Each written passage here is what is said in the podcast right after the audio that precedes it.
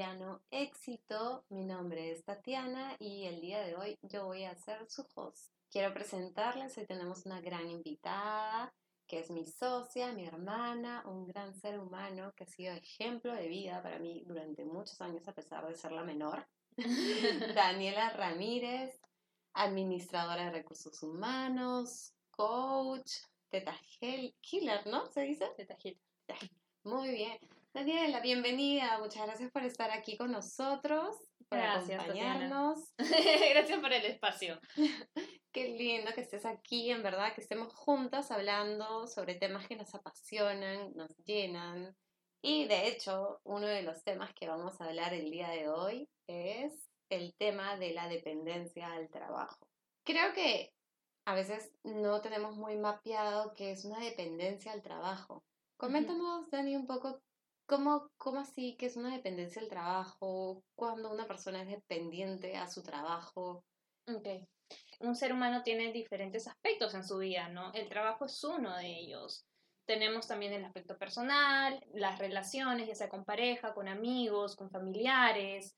Tenemos un espacio para recrear, para divertirnos. Entonces, ¿cuándo empieza a surgir la dependencia? Cuando un campo empieza a involucrar otros campos. Me dejo entender. Es como el trabajo comienza a tener más peso que los otros campos. Y esto muchas veces que hace que la persona se enfoque en un espacio tanto que deja de percibir los demás. Y los demás pierden valor, pierden peso, pero también tienen un impacto interior en la persona. Porque muchas veces cuando no tenemos este balance en nuestra vida, se siente desde el, punto de las emociones, se siente en el cuerpo, se siente en tus ganas, en, tu energía, eh, que hay algo que no está dentro de este equilibrio, ¿no? Tú también que eres psicóloga debes tener un montón de casos de, dependencia, donde muchas veces una relación de pareja, por ejemplo, puede como que jalar esa energía de, del otro, ¿no? Y hace que de repente las personas pierdan de foco eh, sus objetivos, su profesión, sus otras relaciones. Y yo creo que lo mismo pasa en el trabajo, ¿no? Creo que este se vuelve tan grande que es como que dejamos de ver lo demás. Claro, y me imagino que en esta dependencia al trabajo, entonces lo que más o menos estoy entendiendo es que, claro, es como una, de repente yo que manejo un poco más la dependencia hacia, la codependencia, hacia las relaciones de pareja, que es donde me enfoco tanto en la pareja que me olvido de las otras áreas. La dependencia del trabajo partiría desde que me enfoco tanto en el trabajo que me pierdo de las otras Exacto, ¿no? Es como la otra cara de la moneda, el otro lado, el inverso. Me imagino, no sé por qué cuando hablamos de una persona que se enfoca tanto en el trabajo y pierde de, foco las otras áreas de su vida, me imagino que es una persona que trabaja más de ocho horas. Sí, puede ser que trabaje físicamente o su cabeza esté en ese trabajo, ¿no? Entonces tú puedes estar en tu trabajo y puedes quedarte, no sé, horas extras o a veces ni siquiera en horas extras, no simplemente te quedas porque quieres avanzar, porque siempre hay algo que hacer y te quedas físicamente sentada frente a tu computadora, a tu laptop o puedes estar en otro lugar y tu cabeza sigue en el trabajo, ¿no? Entonces, eh, no sé si, si ha pasado, pero ese ya terminó la reunión y sigues hablando de la reunión. Y estás en tu casa y sigues hablando del trabajo y me dijo esto y esto y esto. Lo llevas contigo a todos lados. Lo llevas contigo a todos lados. O sea, no es un tema netamente de que estés en la oficina físicamente o en el laptop físicamente, sino que es un tema también mental, digamos. Exacto, porque inclusive puede afectarse a tu sueño, ¿no? Porque ahorita estoy hablando de, me fui a un espacio y, y traigo mi mochila conmigo, pero también esa mochila puede preocuparme tanto que tal vez no me deja dormir de todo lo que tengo que hacer, ¿no? Y a veces ahí comienza a darse síndromes también de ansiedad, a veces insomnio, y puede afectar inclusive nuestra salud. Estrés, burnout. Burnout es, una, es una consecuencia también, ¿no? Porque está habiendo un desequilibrio y cuando no hacemos algo como para volver al equilibrio, ese desequilibrio va a seguir aumentando, ¿no? Y haciéndose más grande. ¿Y te ha pasado a ti alguna vez? Mira, sí. En algún momento, yo siempre he velado por la vida en equilibrio y creo que por eso a veces es más difícil darnos cuenta porque son líneas delgadas y a veces las cruzamos sin darnos cuenta. Y yo siempre he considerado que he sido una persona que ha velado por todo, por todo el equilibrio de, sus áreas, ¿no?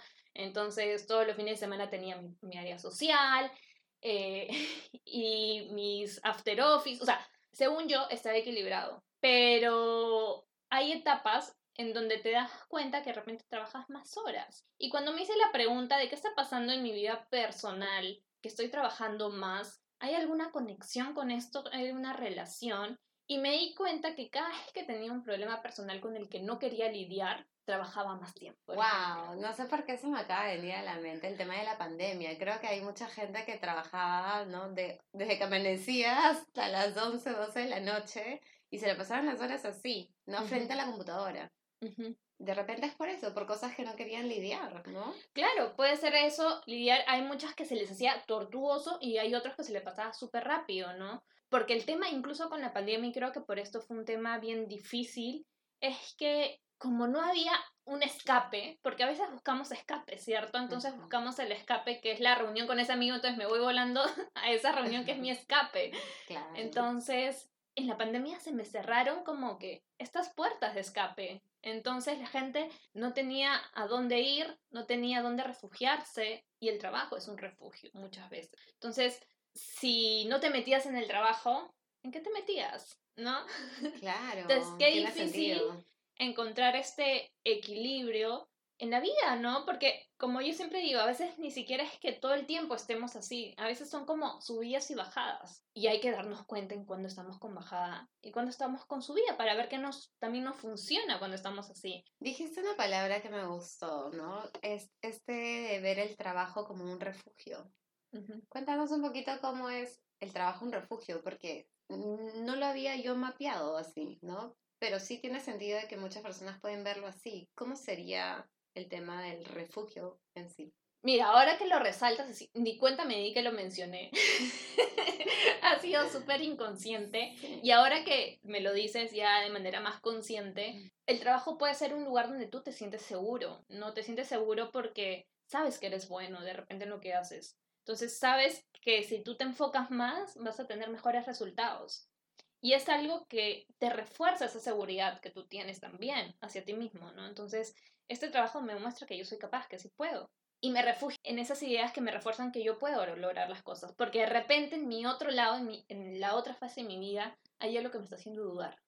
¿Cómo qué otra fase de tu vida podría ser? De repente, una relación que no está yendo bien, o un problema familiar que me hace dudar si yo puedo, digamos, cualquier duda que puede impactar en decir si puedo, lo refuerzo con mi trabajo. Porque ¿qué si puedo? Ahí sí puedes. Ajá. Acá lo dudo. Entonces, aquí estoy raspando, pero como no quiero ver esto, porque no me hace sentir bien, me enfoco en esto. ¿Y qué tan positivo es ver el trabajo como un refugio? ¿Es positivo? ¿Es negativo? ¿Ayuda? ¿No ayuda? ¿Es sano? ¿No lo es? Yo creo que hay límites, como todo creo que cuando el desbalance comienza a ocurrir es cuando tenemos que empezar a activar las antenitas, ¿no? Oye, esto puede no ser sano. Entonces debo empezar a olfatear la, la situación. Creo que dentro de una zona equilibrada puede ser sano. ¿Por qué? Porque también está bueno que sepas que eres capaz. El problema no viene por ahí. El problema viene cuando quieres tapar algo con eso. ok. ¿Y cómo las personas pueden darse cuenta si, si están utilizándolo de manera adecuada o, no. Yo creo que lo primero es, yo creo mucho en la energía, entonces creo que es mucha observación a uno mismo, ¿no? Es el sentarte contigo mismo y decir, oye, estoy trabajando más en lo regular, o mi cabeza está pensando más en el trabajo de lo regular. ¿Hay algo que en otro aspecto de mi vida con lo que no me esté sintiendo cómoda? Mi energía, ¿cómo está? O sea, incluso con unas relaciones cuando están yendo mal o matrimonios, personas que trabajan eh, horas extras para no llegar temprano, porque no quieren ver a la otra persona. Wow. Entonces, ¿cómo me siento yo? ¿Cuál es mi, mi, energía? Y llegar a tu casa, yo me pongo en esa situación, si yo llego a mi casa y no quiero ver a la persona que está ahí, ¿cómo está mi energía en ese momento? O me imagino que baja, ¿no? Ajá, y es un círculo, ¿no? Porque tal vez el trabajo me motiva, pero igual va a haber algo que no me deje ir por todo, ¿no? Lo cual suena este, a que una persona que se zambulle por completo en el trabajo, desligándose de otras áreas o no haciéndose cargo de ellas, evitándolas, ¿no? No sé por qué me imagino que es una persona que de repente en el tema profesional le va bien. ¿Le va bien o no le va bien generalmente?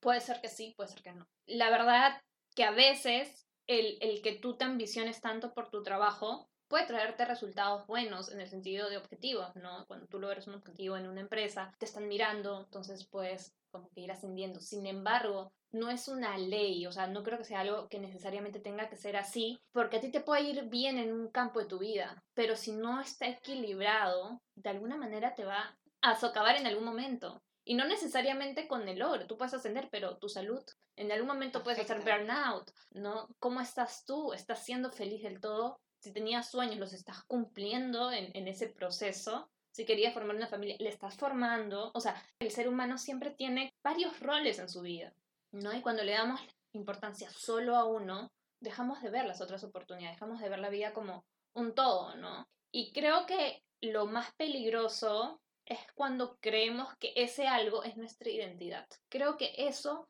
es de doble filo, porque nos enfocamos tanto en algo que nos empezamos a ver como una etiqueta. Yo soy esto, y si me quitan esto, ¿Qué soy? ¿qué soy? Entonces ahí vienen muchas crisis existenciales. Claro. Muchos casos inclusive de suicidio, muchas depresiones fuertes vienen porque te quitan esa identidad que tú formaste y le pusiste tanto peso que qué fuiste y ahora no cae. Muy interesante ese aspecto, ¿no? Este, y una consulta, Daniela, creo que entiendo totalmente el ponerle mucho peso a un lado, totalmente forma como inconscientemente una etiqueta de ti mismo, que si ya te lo quitan, eh, ¿quién eres? Y creo que eso está muy relacionado también a la valía personal, ¿no? A lo que yo siento que valgo como ser humano y muchas veces sentimos que de repente valemos por esa etiqueta en Ujú. particular, ¿no? Por psicóloga, porque soy psicóloga, o porque soy el gerente de este banco, o porque soy el director de este instituto. No, va por ahí, ¿no? El tema de Sí, la valía, ¿no? porque cuando nos generamos una identidad como una etiqueta, reforzamos ese valor y lo asociamos a nuestra valía personal de una manera tan fuerte que dejamos de vernos inclusive como, oye, soy Daniel, un ser humano, ¿no? Ujú. Y valgo porque soy un ser humano. No, valgo por lo que he hecho, por esa etiqueta que tengo. Etiqueta. Y si tú me quitas esa etiqueta, no tengo a dónde ir. O sea, es como, en verdad se genera un caos. Lo que pasa a menudo, ¿no? Y empiezan las grandes depresiones, porque muchas veces solemos inconscientemente ponernos una etiqueta y pasa de que un día estás arriba y otro puede estar abajo y un día puedes no tener ningún, nada de cuenta en tu banco y un día pueden despedirte de ese sitio donde estás y un día puede, no sé, darte una enfermedad y estar en una clínica, ¿no? Entonces, realmente qué importante es darnos cuenta de que no somos una etiqueta, no poner toda nuestra valía personal en una etiqueta, ¿no? A- y aprender a valorarnos Sí, como yo- somos, ¿no? Seres Exacto. integrales. Y finalmente, mira, esa etiqueta que ponemos ni siquiera es quiénes somos, de verdad. Es simplemente una etiqueta de alguna profesión que hemos tenido o de algún rol que tenemos. Pero es uno de tantos. Entonces, escogemos uno y nos ponemos como en el pecho, en la frente y andamos por la vida con, con nuestra etiqueta. Soy esto, ¿no? Soy, soy, soy, otro, soy ingeniero, soy soy abogado, soy doctor. Y está bonito que estés orgulloso de tu carrera, está hermoso, pero eso no te da todo tu valor como persona. Tú puedes tener muchas pasiones, puedes tener muchos roles. Una vez escuché este, sobre la importancia de calificarnos y ponernos notas en los cursos de la vida. Entonces, a veces queda muy claro, Ujú. creo, cuando nos ponen notas en el colegio, en la universidad, y de ahí qué pasa, ¿no? Es como que Dejan de poner te notas. dejan de poner notas y a veces es importante evaluar todos los roles que tenemos en nuestras vidas y ponernos notas en los cursos de la vida. ¿Qué cursos son, creo yo, los cursos de la vida? Es ponerme cómo estoy hoy, qué nota me pongo en mi rol como hermana, en mi rol como socia, en mi rol como profesional, en mi rol como hija, en mi rol como madre, ¿no? Y creo que esas son, son como que lo- las verdaderas notas de la vida. Claro, qué bonito el poder darnos este tiempo, ¿no? Para hacer esta revisión de cuáles son mis roles, cómo me estoy enfocando. Yo creo que el desbalance empieza por ahí, cuando me enfoco más en uno que en otro, ¿no? Por ejemplo, una madre que deja de ser, deja, eh, deja de ser de repente amiga, o sea, y solo se enfoca en, en ser madre. Entonces, es un desbalance de Va a roles. afectar. Ajá, de alguna manera. Y yo escuché un caso muy bonito de una historia de una señora que admiro mucho. Ella es una gran ejecutiva de una transnacional. Ella decidió dejar su carrera por muchos años y dedicarse a ser madre. pero sus hijos crecieron y llegó un momento que sus hijos se fueron de casa. Y en ese momento ella sintió una pegada. Lo bueno es que eso le sirvió a ella para tomar acción, ¿no? Y ver nuevas oportunidades. Tiene un proyecto muy importante eh, a nivel internacional. Entonces, y eso es buenísimo. Pero qué bonito es como hacer esa reflexión de, oye, no soy solo esto, también soy esto. Exacto. Y mira, justo hay un psicólogo que a mí me encanta, que se llama Viktor Frankl, y él desarrolló una teoría que se llama el sentido de la vida, ¿no? Y el sentido de, de la vida literalmente te habla de esto, de la importancia de que tú te identifiques como ser humano y que no te pongas una etiqueta. ¿no? Que no pongas todo tu balance a una cosa en particular, ¿no? Como que te des cuenta de que no solamente eres ese profesional, ¿no? Sino que eres una hija y tienes actividades y cosas y tareas por hacer ahí. Y también tienes tareas por hacer como, como madre. Y también tienes tareas, cosas y actividades por hacer como esposa, como hermana, como socia, como... De hecho, ¿no? sí, de hecho, yo también trabajo el tema de propósito de vida y lo enfoco por el sentido, no por un objetivo concreto. ¿No? ¿Qué pasa cuando tenemos un objetivo concreto? Es, no sé, tener mi empresa y ganar esto. Y lo puedo lograr, bacán, pero una vez que lo logro, ¿qué pasa conmigo? ¿No? Cuando hablamos de sentido, hablamos de algo mucho más profundo, que es como esta motivación que me lleva a, ¿no? Hacer las cosas que hago. Entonces, encontrar como este propósito, este sentido que a mí me va a llevar a hacer lo que hago, es muy potente, porque te brinda una gama de herramientas, ¿no? Desde la motivación, la vitalidad, la energía, la resiliencia. Entonces, parte de conocer en verdad tú como ser humano, ¿qué es eso que viniste a hacer? ¿No? ¿Cuál es ese sentido que le viniste a dar? Y no parte por una profesión o algo específico o una etiqueta, sino algo que te nace genuinamente, como el servir, como el ayudar. Y tú puedes servir desde tu rol o de otros roles.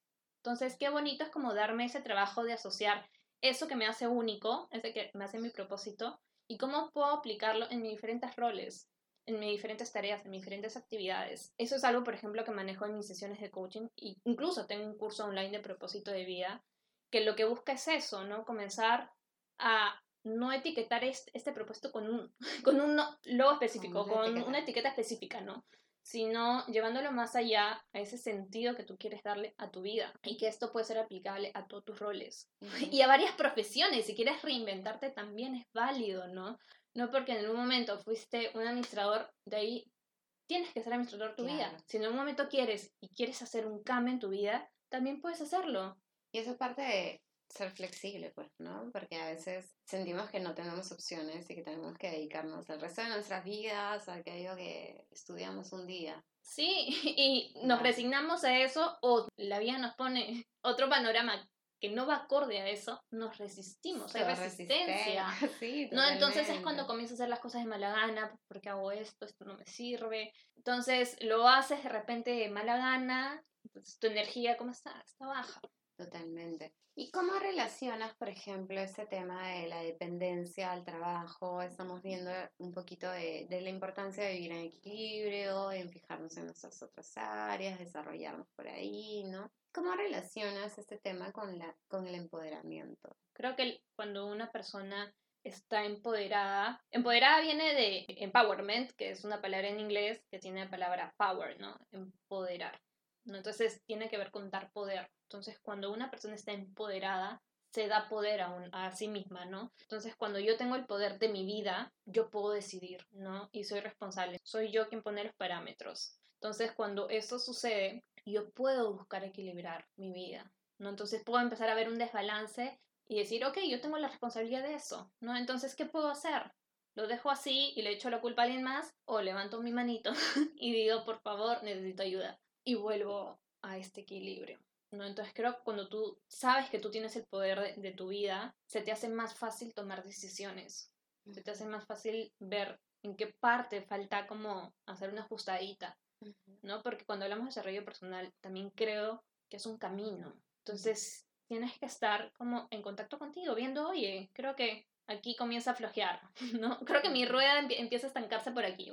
Entonces, ir viendo de manera fácil y cada vez más sencilla de cómo utilizar tus herramientas y poder decidir, poder tomar acción, poder aumentar tu energía. Yo creo que una persona empoderada porque su energía se siente.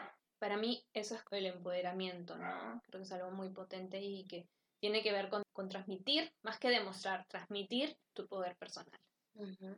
Qué importante lo que nos estás diciendo, Dani, porque siento que de repente podemos a veces como que ver a una persona muy bien en el plano laboral y sentir que es una persona súper empoderada, ¿no? Oye, qué bien que le esté yendo, ¿no? Y lo vemos como, wow, tiene control de todo, ¿no?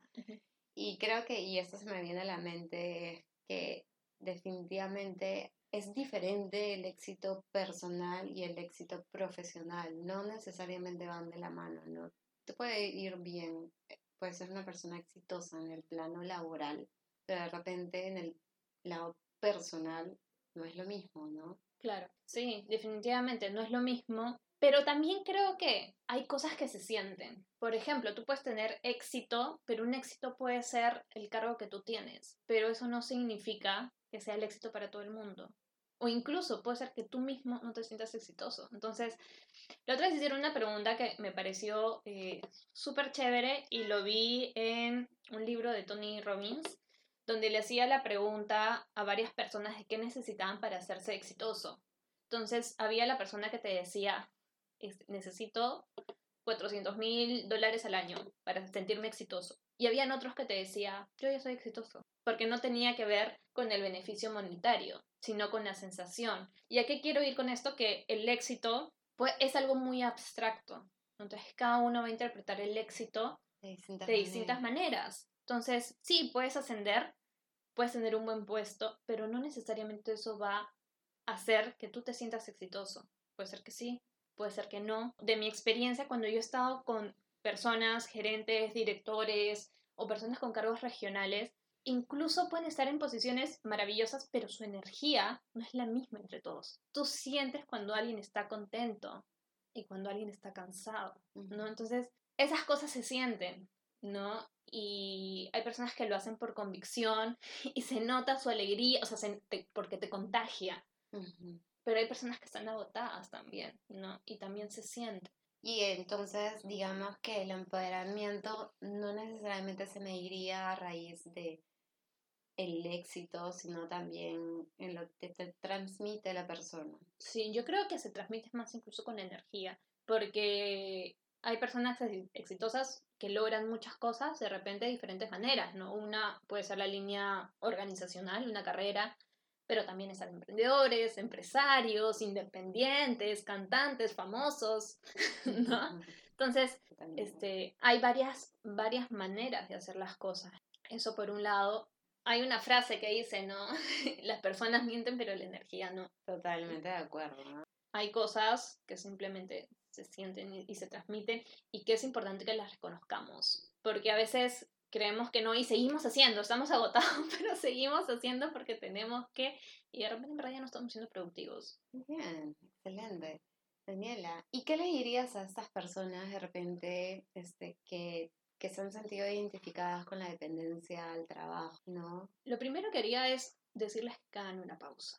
A veces hay que parar un poquito, ¿no? Y creo que no solo para la dependencia del trabajo, sino para cualquier cosa que empieces a sentir que de repente no está bien, lo primero es hacer una pausa, porque si seguimos, entramos como en este piloto automático, una, una acción, otra acción, y seguimos y seguimos haciendo y no nos damos cuenta de qué emociones ya se están generando. Y la otra vez vi como una asociación que me encantó, que decía que las emociones son como olas, ¿no? Entonces, las olas se forman de manera natural y tienen su propia curva, ¿no? Entonces, se van generando y llega un pico que explota y sigue su curso pero tienen síntomas y comienzan a levantarse poco a poco. Hay veces que no nos damos ese tiempo de ver los síntomas. Entonces seguimos, seguimos y no nos damos cuenta hasta que, hasta que ya está en el punto, en el pico, ¿no?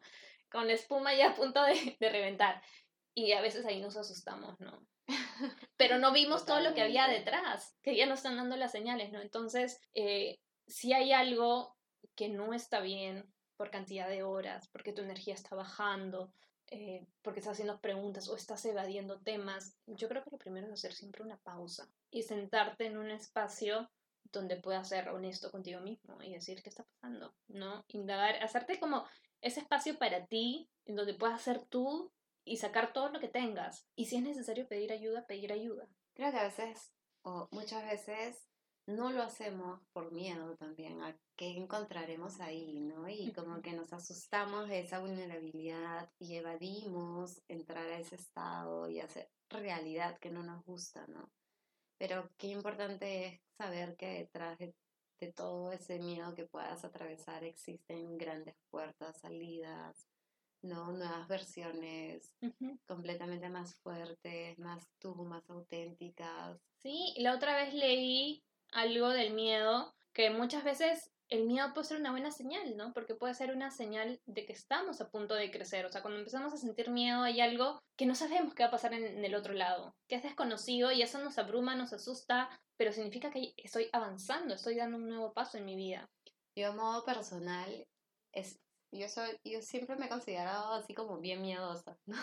Entonces cuando tengo que tomar decisiones que siento que me dan mucho miedo, pero siento que, que es como que lo que tengo que hacer porque es el siguiente paso que tengo que dar. Me paso como una semana llorando y hago mis cosas llorando y corro y me pongo a llorar, pero lo hago, ¿no? O sea, lo enfrento, lo, lo he visto, lo trabajo, lo enfrento. Y es como que creo que es importante que sepan que todos los seres humanos tenemos miedo, pero que es importante darle cara, ¿no? Hacerle frente.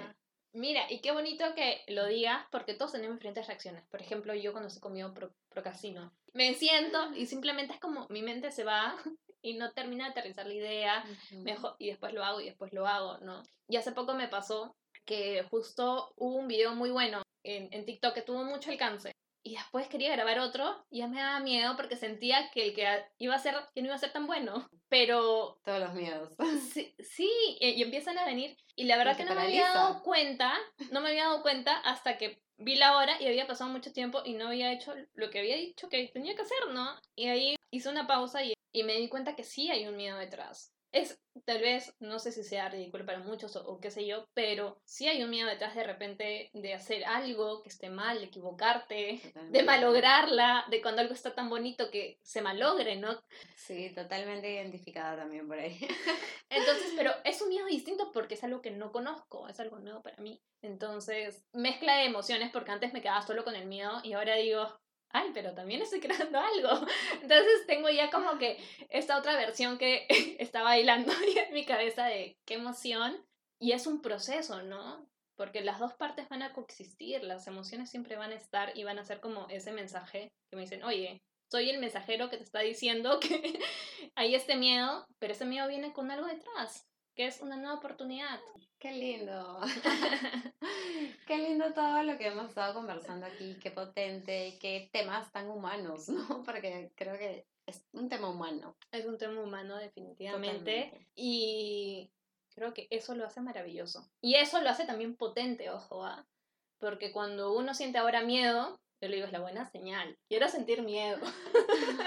qué bonito, qué bonito, Daniela.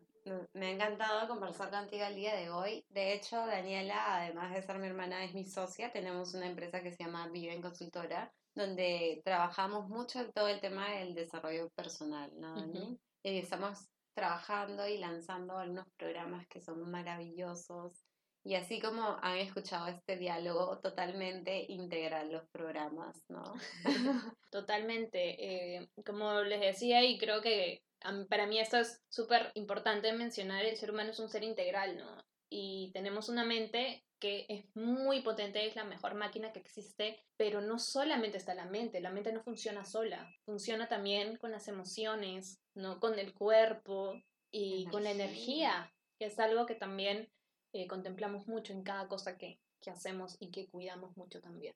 Sí, de hecho hemos trabajado muchísimo siempre en nosotras y estos programas que han sido creados están hechos en base a las cosas que han funcionado, ¿no? Que han dado resultados y resultados buenos, ¿no? Tenemos de hecho un programa de liderazgo, de empoderamiento, tenemos otros programas para desarrollarse profesionalmente, su CV para que sea un, un reflejo de lo mejor de ustedes. Y tenemos otros programas más. De hecho, a mí me gustaría invitarlos a conocer Viven, que se den un tiempito para visitarnos y vean ¿no? los servicios que tenemos para ustedes, creados con tanto amor, tanto desarrollo, tanto trabajo, ¿no? Definitivamente, justo escuchaba la otra vez, a veces las personas te perciben de cierta manera y, y, te pueden etiquetar de cierta manera, pero nadie sabe que de repente el logro que estás teniendo el día de hoy no, no se vino de, un, de una mañana a la otra. Ese empoderamiento con el que te pueden ver no vino de una noche a, la mañana, ¿no? Este, en mi caso yo llevo trabajando en mí 20 años. Como profesional llevo trabajando 11 años, pero trabajo en mi desarrollo personal, vengo trabajando hace más o menos más de 20 años, ¿no? Entonces, definitivamente que las cosas que hoy logro lanzar, hacer, crear, trabajar, es lo que he hecho durante muchísimos, muchísimos años. Es que en verdad es un camino maravilloso y lo que yo siempre digo es que cuando uno va avanzando en ese camino se va armando como este kit, este pack emocional que ya comienza a darte ah, esos estrés. Ah, y haciendo, te va sacando tu kit en cada situación. Eh, y no significa que no vayamos a pasar, o sea, no significa que dejemos de sentir cuando caminamos, no. Significa que comenzamos a ver la vida de otra perspectiva, significa que comienzas a tener más herramientas, significa que algo lo puedes resolver más rápido y sobre todo que lo vives más pleno. Justo ahora que hablabas de todo este tema eh, de los programas que se hacen con mucho amor, que es algo que me encanta porque todos tienen un contenido muy profundo, creo que es algo que nos caracteriza, pero también es muy profundo para la persona que lo lleva, porque no solamente apunta a que lo hagas bien o, o que conozcas diferentes conceptos, sino a que en verdad te autodescubras de una manera potente, ¿no? Creo que el gran diferencial está en conocer eso que nos hace únicos y diferentes.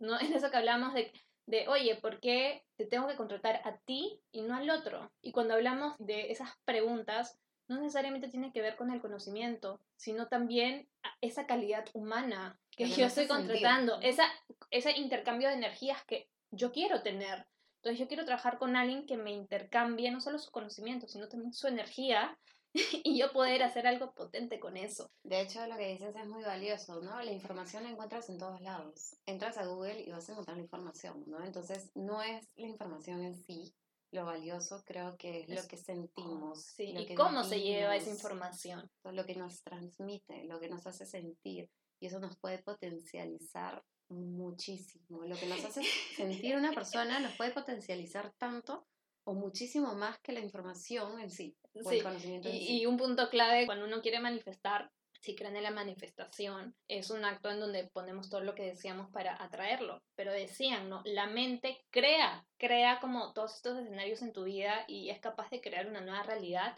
pero las emociones son lo que atraen. Entonces, lo mejor es combinar estas dos, ¿no? O sea, utilizar la mente para crear lo que tú quieres y para saber hacia dónde vas, pero las emociones son lo que van a jalar las cosas, lo que hace que los demás sientan lo que tú, que tú sientas y que se genere como este vínculo. De conexión, ¿no? De conexión. Manifestación. De hecho, en la psicología le llamamos neurociencia. y también hay otro concepto que es la física cuántica. Eso nos complementamos. Ay, Daniela, ha sido lindo tenerte por aquí. Creo que se han hablado cosas muy importantes. Los invitamos a seguirnos para que puedan seguir conociendo de otros de este tema, de otros temas relacionados al desarrollo personal, profesional. Espero que les haya gustado mucho este capítulo y ya nos vemos pronto. En el siguiente. Chao. Cuídense. Gracias. Chao.